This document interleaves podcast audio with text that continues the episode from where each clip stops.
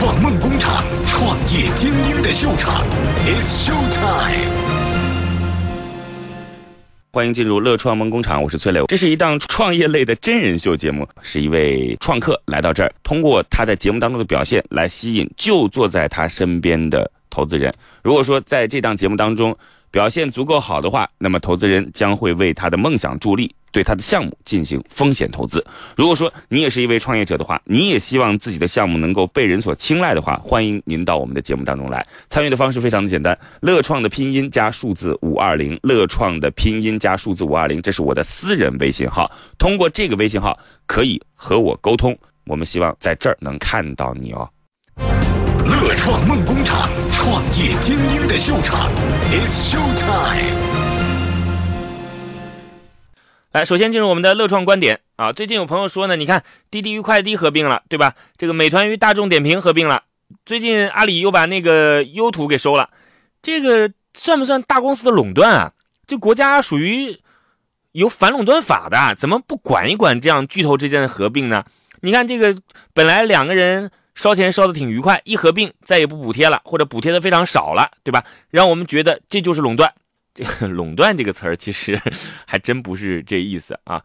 垄断的意思呢，指的是少数的资本主义大企业为了获得高额的利润，通过相互协议或者联合，对一个或者几个部门的商品的生产、销售还有价格进行操纵和控制。所以，咱们可以把它分为几个关键词啊。第一个是垄断是为了获得高额利润，第二个呢是可以控制。包括生产、销售与价格三个方面。然后你看我们这个刚才说的垄断啊，呃，就是反正我们所谓的垄断，不管是滴滴快滴啊，这个美团、大众点评啊，优酷和土豆啊，还有阿里又收购了优图，对吧？这个不要说高额利润了，基本上属于玩不下去了，你知道吗？就是大家不是在一起比谁赚的多，是在一起看谁能不能亏的少一点。这个跟垄断好像真的还有那么一点差距。其实，一般的来讲，传统的垄断主要有哪些垄断呢？第一个就是资源垄断嘛，对吧？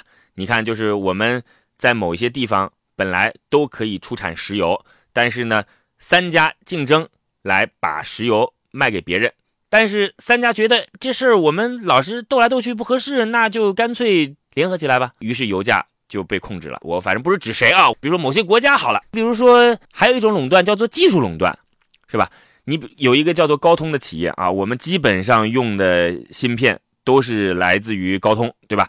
这个高通的芯片因为技术垄断的原因，导致自己被罚了几十亿。哎，人家反正乐呵乐呵的也接受。包括微软的垄断，对吧？那个微软因为所有的你已经被绑架了嘛，PC 端都用的是 Windows，对吧？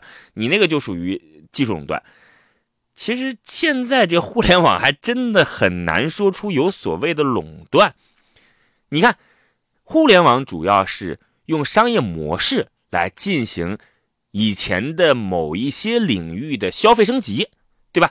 在这样的一种模式当中，经常会出现小的量级向大的巨头挑战的事情发生，是吧？你看，我们且不说什么京东向淘宝发起了冲击，像唯品会，甚至说是像洋码头。甚至我们朋友圈的微商都在一点一点的侵蚀着那个曾经我们以为电子消费领域就已经高高在上、战无不胜的阿里集团了，对吧？而且现在阿里也非常的紧张啊，他也在发现一点零电商版本的时候是交易，二点零电商版本的时候是内容，三点零电商版本的时候是社群，对吧？等等等等，就是商业模式的这种垄断不存在。你看，我们说那个出租车是垄断。对吧？那是因为出租车的这个行业它是不开放的，你就必须要根据它的这种授权才能运营。你要是自己想开，那就是黑车，对不起，抓到了以后罚款，对吧？但是滴滴和快滴作为中国现在仅存的这种巨大的共享型短时租车公司，我们可以把它这样理解啊，它就垄断了吗？它垄断什么？它什么都垄断不了。你看神州租车现在活得好好的。对不对？只要你们俩敢把价格再往上提高一点点，你信不信？底下又有很多对于明天充满期望的互联网企业们，用新的模式就敢跳出来，是吧？甚至原来的出租车它就能死灰复燃。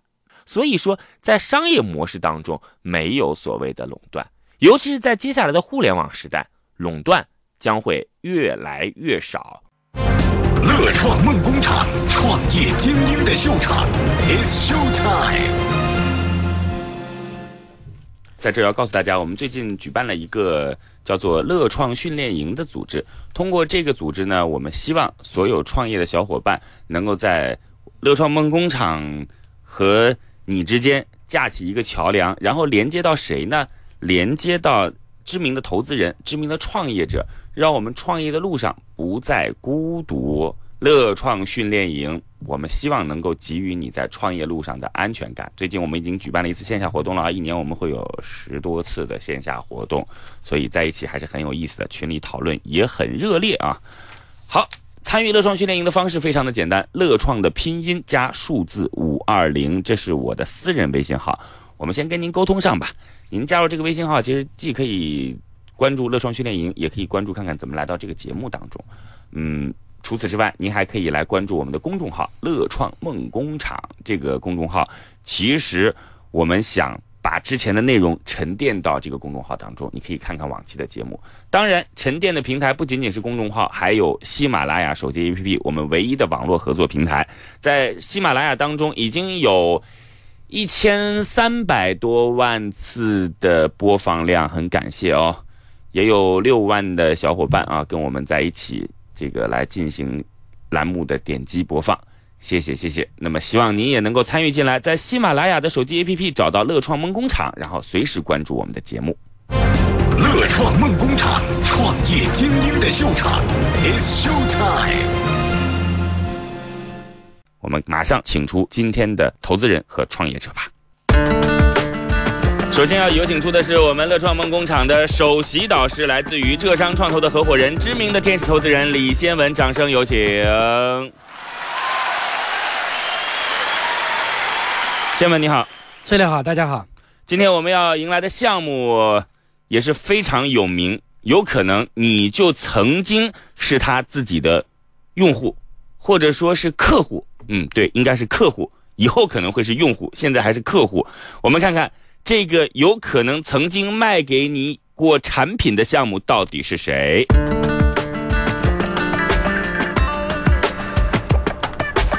今天我们有请出的创业者名字叫做杨玉奎，他所带来的项目——出国随身 WiFi 工具，名字叫做 MuFi。可能您没听过，但是等会儿我们详细给你解释一下。你也许就会有印象了。掌声有请出国随身 WiFi 工具 MuFi 的创始人杨玉奎。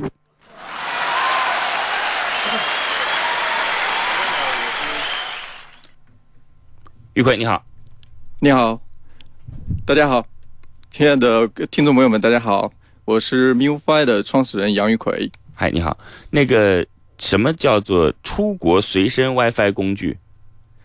嗯，就是大家在出国的时候，呃，您可以拿一个小的随身的 WiFi，不管您走到哪里，这个 WiFi 信号就跟着您走到哪里。嗯，我们知道到国外去的时候，经常会因为没有网络信号而很苦恼。大家知道现在，如果说一个小时不要让你刷自己的微信和朋友圈，你就会觉得好像跟这个世界已经隔离了，对吧？那到国外的时候，因为这个跨国的网络会非常非常的贵，所以。一直在寻找一种解决方案。刚才我一直在说，大家可能用过，为什么这么讲呢？就是现在您在淘宝当中去搜索“出国 WiFi”，排名第一的就应该是你们的产品吧？对的，对。所以就是你可能不知道这个品牌，但是它的的确确可能曾经在你出国旅行当中，您购买的那个硬件就是他们公司的。那现在这个小伙子来到我们的节目当中。想要把自己的项目阐述的更清楚，告诉我们一个更大的故事。来，先说说您自己的个人标签吧，杨玉奎。乐创梦工厂，创业精英的秀场，It's Show Time。嗯，大家好，嗯，我是一个八八年的呃海归创业者。呃，我们呢是我当时是从日本把这个项目引进过来，是这样的，就是。嗯，我在日本的时候会来回来回国，在回国的期间呢，呃，就发现，呃，有时候你需要上网，呃，不插路线之类的。等到回到日本的时候，我就发现有这个非常贵的漫游费，有几万日元，有时候就很高的漫游费来的。那在基于这样一个情况下，就呃了解到，其实日本当时已经有这种出境 WiFi 的租赁，那是在二零一二年的时候。但是国内呢，当时还没有这样一个项目，就是还没有一个可以解决出国上网的一个办法。呃，也是基于这样一个情况，所以我们在嗯、我当时进入了日本最大的出境 WiFi 公司，在日本最大的出境 WiFi 公司待了一年之后，把这个项目引进到国内。那个就是您在自己的标签当中，OK 啊，我们大概知道了。创业者在日本曾经留学过，然后他自己觉得在日本有这样的一种商业模式和所谓的技术，然后中国没有，但是他发现中国也有市场，于是把这个带回来。呃，小伙子有一个特别大的标签优点，他精通四国语言，中文、日文、英语、西班牙语。因为西班牙语和葡萄牙语其实是在世界很多国家当中，尤其像一些南美国家，对吧？它是把这样的西班牙语、葡萄牙语是当做这样子的母语的，因为当时殖民时期嘛，所以它这四种语言几乎上是可以跟全世界各地的运营商来进行沟通了，这也是它非常非常厉害的一点。接下来的时间，我们要交给今天我们的投资人，来自于浙商创投的李先文，乐创梦工厂的首席导师，会首先对我们的项目来做一些基本的问题的提出。乐创梦工厂，创业精英的秀场，It's Show Time。先文是你的时间，来有请。第一个问题啊，我想问一下啊，因为这一类的项目我们也看过，就是你的使用的这个场景啊是怎么样？你给我们描述一下，是在机场去取用呢，还是怎么样一个模式？呃，是这样的，就是说我们现在的用户，嗯，有两种渠道。那第一种渠道呢，就刚才您说的这种机场，就是可以在机场来直接拿；另外一种呢，就是说您可以在网上预定好，直接邮寄到您家里。这是两种就用户的使用的情况。这个呢，都需要您事先在网上下单。OK，这个途径可以是淘宝也好，天猫也好，或者说在同同城、携程这上面都可以。然后订到之后，拿到设备之后，在国外，在你旅途过程中来使用。是租还是卖？呃，目前整个市场上是以租为主。呃，我们的这个产品呢，现在是打租和售两方面都有。各自的占比呢？呃，目前为止就是租的占百分之八十以上，还比较多。那就是那个出售那部分，主要是针对高品质的，就是一年出国，就是三至少是三次以上的这种人。那么目前这个大概的一个用户数啊，就是你，因为毕竟来讲，创业的时间并不长啊，是的。在这个市场里面大概占据了多少的用户，多大的市场的份额？呃，我们公司呢是从二零一三年十月份开始做的一个事情的。那现在总共就是租赁出去的大概有二十五万次。那这一台设备大概有三四个人去共享，所以我们现在就是大约有一百万人次曾经用过我们的 WiFi。刚才说到自己的用户数，他认为根据他租出去了二十五万台的话，每台设备三到四人使用的话，是反正八十到一百万的人曾经用过你们的设备接触过你们的品牌。对，来，先们在市场上的市场的占有的份额大概怎么样？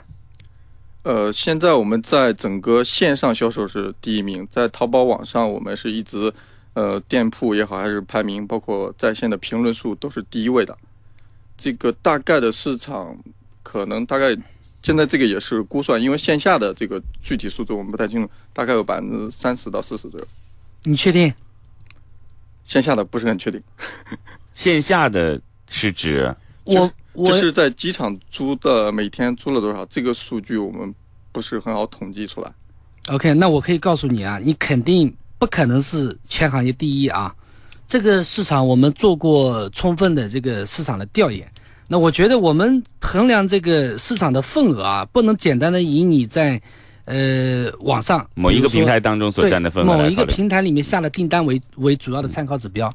你是创始人啊，既然创业这个项目，我们还是要看清我们的竞争对手，看清我们在这个市场上的这个大概的一个市场占有率和行业排名。那么我想问一下，就是你眼中的竞争对手主要有哪些？呃，刚才您可能说的，就是说销量方面，其实，在就是线下方面，我们知道线下有比我们卖的多的，那包括这个环球漫游，还有漫游宝，还有游友移动，这是我们的几个整个行业里面排名靠前的几个企业。你能分别跟这三家做个简单的对比吗？呃，首先就是我们认为这个行业里面有核心技术的和就是只是负责销售租赁的，呃，这分两类。那有自己核心技术呢，就是我们公司和那个漫游宝。那我们刚才说的，其实，在淘宝上，我们公司的品牌名字叫国际一号线，很多人搜索那个品牌能搜出来的。呃，另外呢，就是直接租赁那个叫一机一卡的老设备，和我们现在所说的叫虚拟 SIM 卡的新设备，特点就是，当这台设备在不同的国家之间，那我等一下，咱们就一个个来吧。这个，我们首先说环球漫游、漫游宝、游友移动啊。假设这几个他们分别有什么自己的特色吧？呃，环在模式上，大家所有人都是租的，还是有人租有人卖？呃有人租有人卖，有人是租设备，有人是卖设备。对几乎是就是所有现在所有的商家都租，嗯但是能够卖的就必须要有自己的核心技术、自己的产品。那能够卖的就是我们和漫游宝两家。OK，好，现在我们现在你认为卖比租先进，是这意思吗嗯，是的，？OK，好，现在呢，我们把另两家就不管了，你们俩现在都卖，那么你和他有什么区别？呃，和那一家相比，我们现在我们的设备是四 G 的设备，网速比较快，啊，呃好嘞，我们的销量比较多。我们这样大概梳理出来了，总共四家，有俩是租的，俩是卖的，然后都是卖的情况下，它是四 G，，那是三 G 的，就是这个 OK 区别。嗯，那么我听下来，你应该是一个技术或者产品出发点来评判这个竞争对手的啊。那么我想问一下，就是你自己是技术出身吗？呃，我自己不是技术出身，我刚才说的技术是只是技术是一个出发点，因为这个技术能够带来巨大的商业上的价值。OK，那你团队的情况给我们介绍一下好不好？嗯，好的，就是我自己呢是从日本回来，然后是日本最大的出行 WiFi 公司工作，有非常就是全球各地的运营商这种谈判经验，是直接带到国内的。那我们的团队里面，呃，所有的这个管理人员都是来自于就是上市公司，包括我们的运营总监、销售总监都是上市公司的这种有非常丰富的经验。那我们的技术团队刚才所说的这个，我们是从这个华为、中兴、诺基亚、西门子有十年以上的行业经验，做过境外的四 G 手机的这种人挖过来的。刚才说的那个虚拟 SIM 卡的后台也是在专门做过这个基站交互，还有是底层的这个 SIM 卡协议这块的十几年、十五年左右的这种人员挖过来。所以我们在技术人员方面都来自于行业的一线的这种大牛，还有我们的运营人员都是来自行业最前端的上市公司的这种运营那最核心的这个就是你刚才讲的这个技术啊，这个是来自于团队的哪一个人？技术的渊源在哪里？呃，实际上就是最开始这个虚拟 SIM 卡技术，它没有运用在出国这个场景上。那以前呢，它是给运营商来做测试信号的，就说我跟国外的运营商来合作的时候，把这个号码模拟在国外的一个情形，这种情况。另外一种就是公安部的一个系统，做虚拟号码系统，我模仿成，比如说罪犯的这种家人，我是他以他这个名义来冒充他的号码来给他打电话，实际上就是一个把这个号码来调换的一个调度的一个东西，在以前是没有这样一个市场的。我们挖的这个人也是就是在华为工作了十几年，一直他负责的做基站，就是在公安部系统那个虚拟调号的这个系统，就是他主动他来主管主抓负责研发的。我们把这个人挖过来。因为我觉得今天问的很细，哎，就是为什么会这样？因为这个行业我们确实非常想布局一家这个关联的公司，嗯，但是我们深入去调研了这个公司之后呢，我这个行业之后呢，我们发现这个行业的，呃，整个行业的成熟度可能还有一个过程。然后呢，在三 G、四 G 整个在升级的过程里面，还有一些技术上的一些瓶颈，但是目前上的市场份额呢又不是很平均，呃，类似于今天我们刚才我问的啊，杨玉奎啊，就是可能他认为他的技术是 OK 的，但是实际上他的市场占有率其实并不高，啊，所以说呢，我觉得我我希望了解，就是你的到底怎么样的潜力可以把现在这种市场占有率不高的现状来进行接下来的提升，是吗？对，所以说还有一个问题，我想问问你的核心竞争力到底在哪里？就是怎么样能够啊我想我是用通用的市场份额来衡量啊，怎么样才能后来居上？对这个您说的这点非常正确，而我觉得这也是一个重点，就是您可以看得到的，就市场的所谓的现在的份额，实际上我们在去年一四年的时候，我们是整个行业里面第一，没有任何异议的。那到一五年，为什么我们份额下降了？是因为我们看到了一四年已经看到这个行业有一个瓶颈，我们为了改变这个瓶颈，我们把融过来的钱全部砸在研发上面，就是有的我们当时的同行跟我们同样情况，他把所有的钱砸到扩大规模上面去。那核心的这一块。就如果你没有这个新的技术，你没有办法做到一台设备全球通用，你就没有办法真正留住用户。就是我在这儿，你可以租你的，我也可以租他的，也可以租他的。但如果这个设备变成了你的，那这个设备你这个用户就是彻底留在这里了。刚才说了，另外就是说，实际上整个行业里面，它这个 WiFi 的流转率跟虚拟 SIM 卡技术关系非常的大。因为有了这个技术，你就可以把 SIM 卡流转率提高一倍以上，价格也能降低。这样子啊，这个不算是给先文来进行解释啊，是给所有现场在听节目的朋友来做些解释。因为这个项目听起来好似很简单，其实里边是有一点技术，你还必须得知道。首先，大家要知道，其实我们所用的手机它本身是不需要所谓的 SIM 卡的，对吧？先文，这个我们其实最初。并不需要 SIM 卡来作为手机和信号的连接。为什么要用 SIM 卡呢？其实很简单，就是因为运营商需要把自己的利益捆绑起来嘛。是的，对吧？没错啊，杨玉奎。这个，但是他们现在在做的事情，其实就是让一个机器在没有 SIM 卡的情况下，可以和其他的这些各国的运营商进行联系。你在联通的信号当中，你就是联通；你在移动的信号当中，你就是移动。可以这样讲吗？而且你会自动生成一个所谓的虚拟号码。是的，其实这个机器假设可以打电话的话，你甚至是可以在这样的一个网络当中来使用它的信号进行电话的，对吧？是的，这个没有问题。那么这是一点啊，大家要知道的。其实我们被运营商绑架了，我们本身是没有 SIM 卡的，他做一个这样的机器，然后然后共享出一个 WiFi 给你的手机，然后你就使用到了当地移动商的 WiFi。这就是他们现在技术研究出来的，但是市面上会有一些产品呢，它基本上是你去澳大利亚，他就选择澳大利亚的联通，可能我指的联通就是澳大利亚当地的一个运营商。对，你去马来西亚，他就会选择一个马来西亚的运营商。也就是说，你如果是游遍十几个国家，那就对不起，你得从头开始租。你哪怕开头的这个国家待十天，最后那个国家待十天，你都你都得租一个总周期长。是对，大概是。现在市场上是这样的一个状况，我得带好多台设备。我我跟大家解释一下，所以刚才小伙说他们花了很多钱去做研发，就是希望自己能够研发出一个能够融合全世界运营商的盒子，然后在出国的时候去使用，对吧？那还有另外一个状况呢，是如果你使用过，你就会知道，大部分的盒子就是出国移动 WiFi 都是租给别人的，但是他们接下来可能会要去卖，对吧？这个是。这个问题啊，我我特别想问一下啊，我认为这个可能是一个悖论啊，嗯，就是如果我要买一台设备，如果我不高频的去使用啊，那其实来讲我买的动力就不足。出国啊，我觉得大部分人来讲的话，还是旅游的人群为主。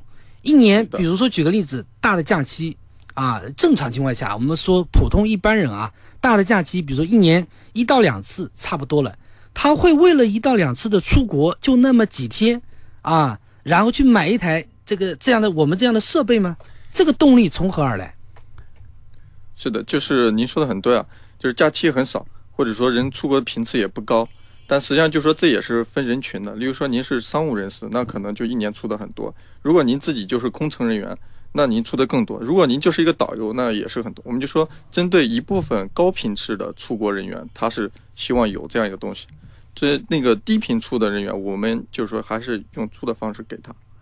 OK，那就说明我们的市场的这个定位啊，目标客户实际上来讲是以高频出国的人群为主的。呃，也不是说以高频为主，就说我们的销售策略上有两种策略，有销就是有售有租。而且，先文他们据说啊是这样的，就是卖的方式啊有两种情况，第一种是找你们给他贴钱，他。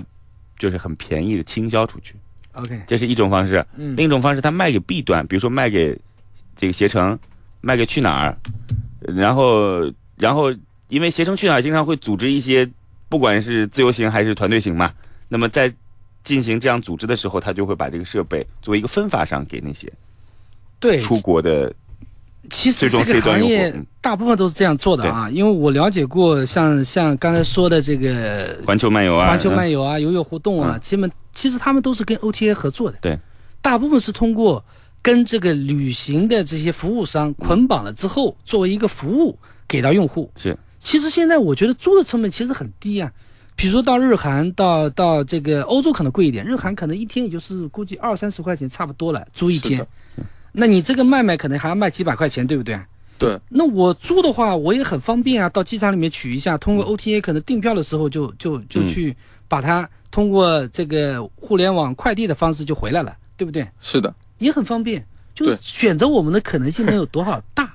这个刚才其实您说的很对啊，就是通过 OTA，我们现在其实也已经签了有框架协议的有几家，嗯，包括航空公司，不光是 OTA 公司，就实际上我们刚才所说的租也好卖也好，这个不是我们主动去做这个事情，而是把这个事情交给那些公司去做。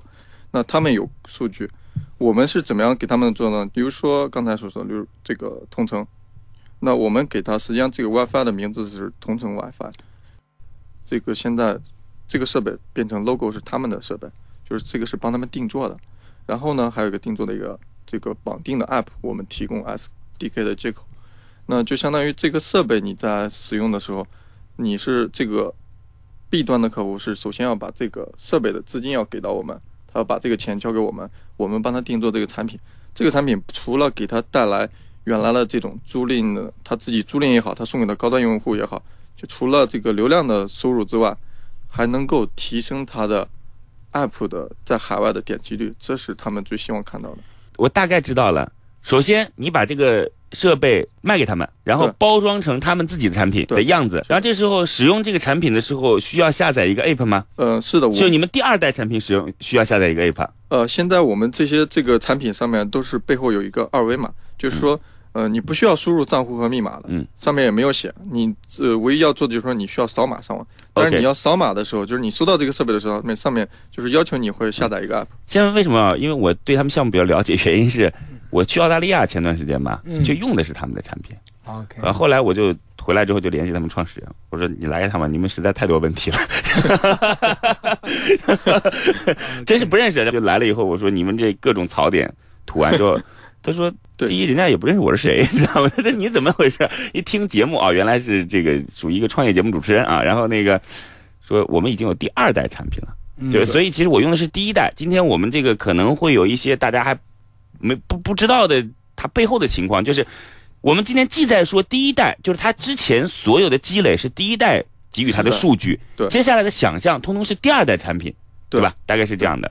对，这这个 app 我也很关心啊。我觉得啊，就是在这个行业，它的盈利模式无非几种啊，包括设备的差价、流量的批发，嗯然后这两者，我认为来讲，未来随着竞争越来越激烈啊，一定都是往下滑的。对对对，所以说，最有潜力的在这个行业未来的盈利模式是通过它作为一个流量的入口，开放了自己的 APP，对，最终通过增值服务把这些人群抓起来，产生第三方的收入。对，那我想问一下，你做到什么程度了？呃，我们现在就是这个 app 已经在上线，我们上面现在面上线的产品主要集中在日韩，现在每个月也有将近有二十万的，就是返点管，就是商家给我们的返利，现在已经有这个，在我们是先以日本为主要一个目的地来做试点，这个做完之后，把这个模式再复制到其他国家。你现在覆盖了多少用户数？大概就是这个 app 现在有多少用户数？呃，app 的用户数现在具体还不是很多，因为我们这个推出来才没有，才没有几个月。OK，嗯，那么现在来讲的话，可能不光你一家啊，我估计其他你刚才说的潜在的这这些其他的几个几家竞争对手啊，都在做类似的事情。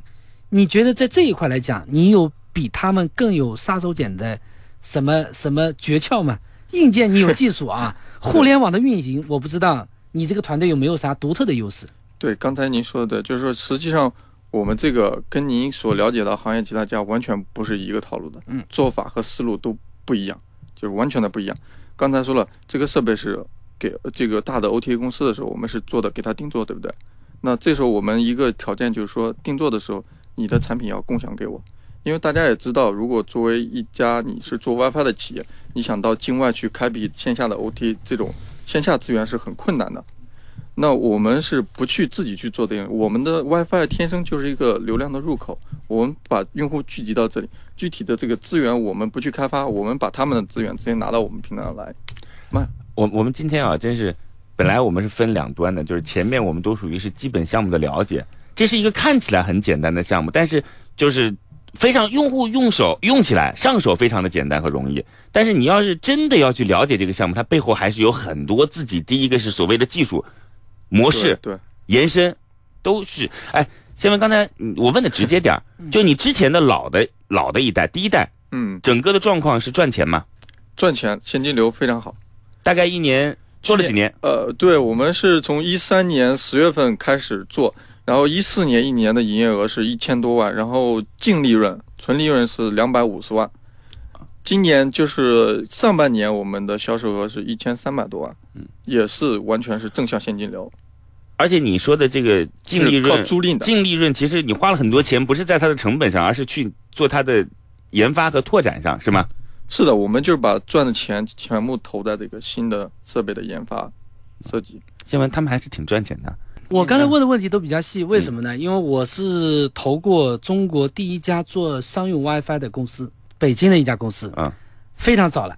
嗯。应该说当年，呃，应该说在三 G 时代啊，嗯。三 G 时代有天然的技术的弊端，对。所以说当时的商用 WiFi 有它一个充足的发展空间。是。我投的这家公司呢，应该当时在运营商体系的这个占有率、嗯。市场占有率，在零九一零年那两年应该是行业排名第一名，但一直以来发展的还不错啊。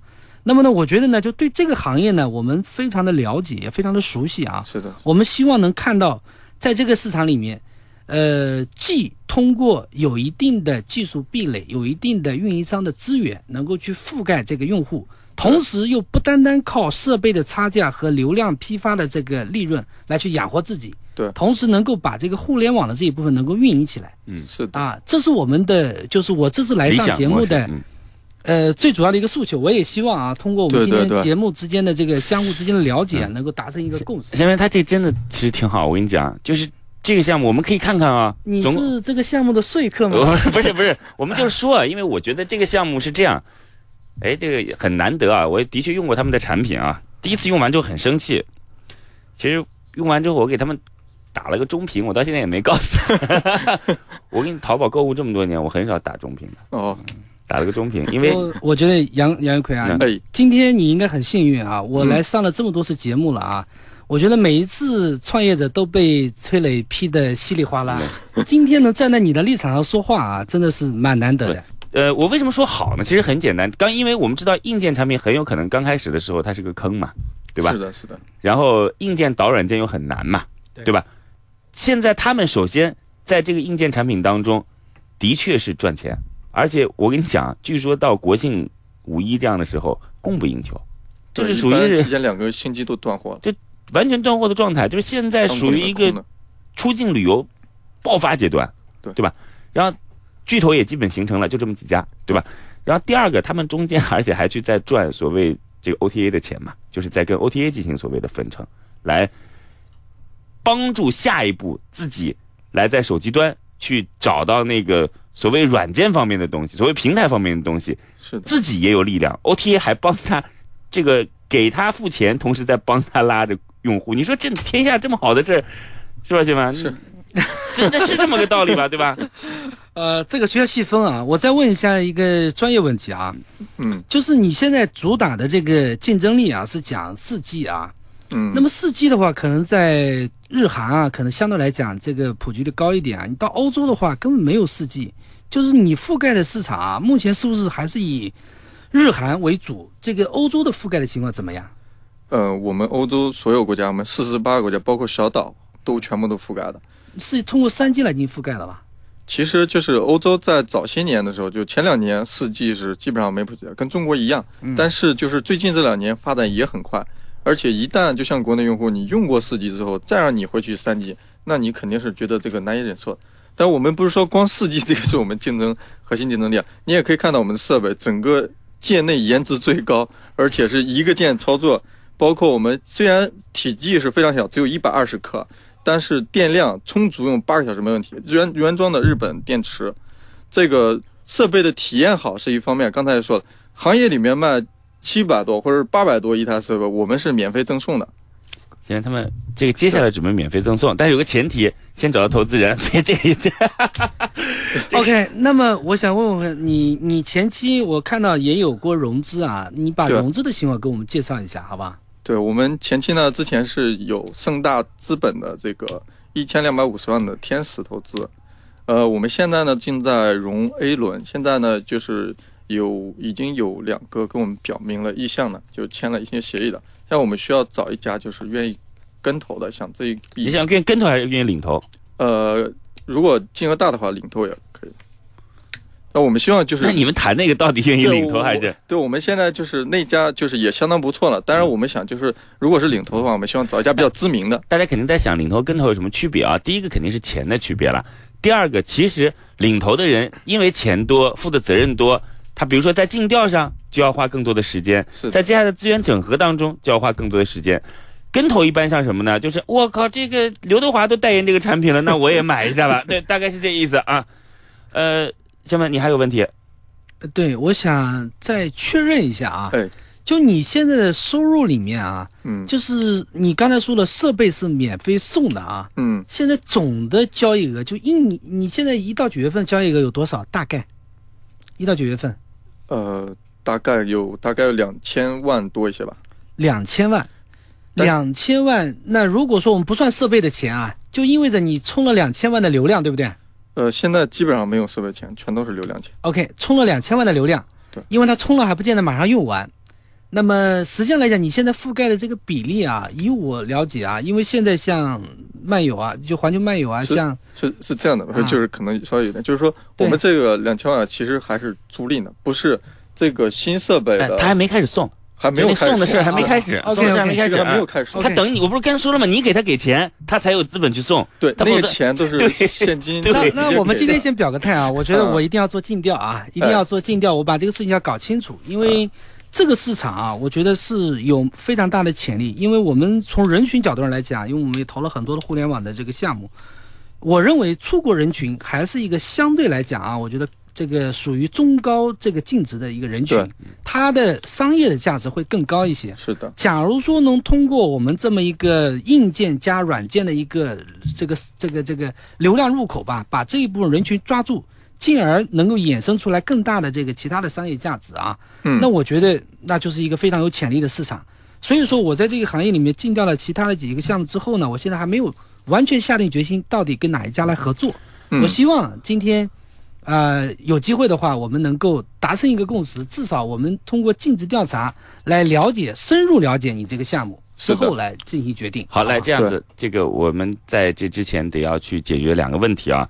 首先，我们想问一下你，传统运营商如果降价了怎么办？就我们知道，大家现在是因为传统运营商贵嘛？是的，对，来，传统运营商肯定会降价，嗯，但是降价的幅度有限，因为它自身的结算体系就是从国外到国内有四道坎，我们的结算体系直直接跟国外的运营商对接，是大客户进，所以这个价格它降的幅度有限，而我们的这个价格比它有绝对的优势，就是价格上非常大的优势。你说有四道坎的意思是指，如果中国移动要使用当地的网络，它等于说是要买来是吗？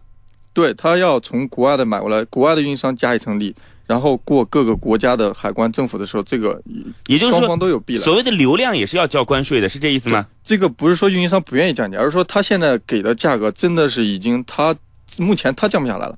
他在国内的流量可能还能往下降，但是国际漫游这一块是国外的运营商给他的时候价格已经很高了，他拿到的进手的价格已经很高了。这个大家可以去找这些运营商具体，您可以找他聊聊，这些懂行的他都知道。不是说他不愿意讲，所以我们。想告诉大家的是哦，其实我们也别一天老骂这个我们三大运营商，其实老外他们运营商的网络漫游也是很贵的，你让他们到中国来，他们也用不起那个电话是很，便宜啊。这个是全世界都一样。对，电话是很便宜，没错啊。电话他们我们现在全国打市话一样，他们现在全世界跟打市话是一样的。是的，另外一个问题啊，嗯其实我一直想问你，就是你现在其实是一个硬件跟手机连接，嗯如果有人手机专门做这事儿了怎么办？对，这个现在已经有人在做，包括那个我们现在所知道华为的天际通、小米的漫游，这都已经做了。但是您可以看得到，手机运营商最大的客户就是运营商，他通过运营商来卖手机的，像华为，他还卖给运营商来卖基站什么的，最大客户就是运营商。但是他干的事儿就是跟运营商利益最直接冲突的一个事情，那运营商是不同意的，所以它的价格体系大家可以看到是在运营商范围内的。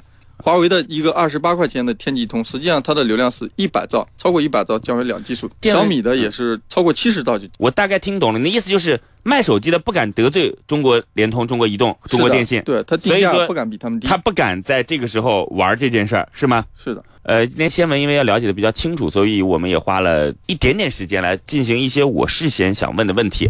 来告诉我们今天想融多少钱？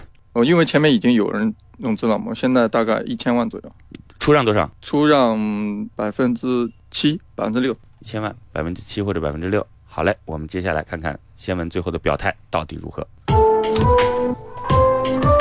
终于到了最后的时刻，悬念将在此刻揭开。今天的乐创梦工厂究竟是创业者获得导师的青睐，拿到心中的创业投资，还是创业导师心头另有所好，不做投资考虑？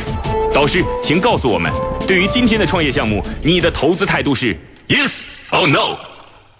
今天这个项目是我的菜啊，所以说我想说 yes。好，掌声送给二位。Yes，我们今天听到了投资人 say yes 的答案，所以接下来我们会去做认真的尽调，然后来线下两次以上沟通的机会，好吗？浙商创投很知名的机构哦，所以恭喜你。好，谢谢。好，乐创的拼音加数字五二零。如果说你也是一位创业者的话，欢迎您来到我们的节目当中来。您看看，他也就是一个大学毕业生，然后看到了商机，做成了现在。您有机会，再见。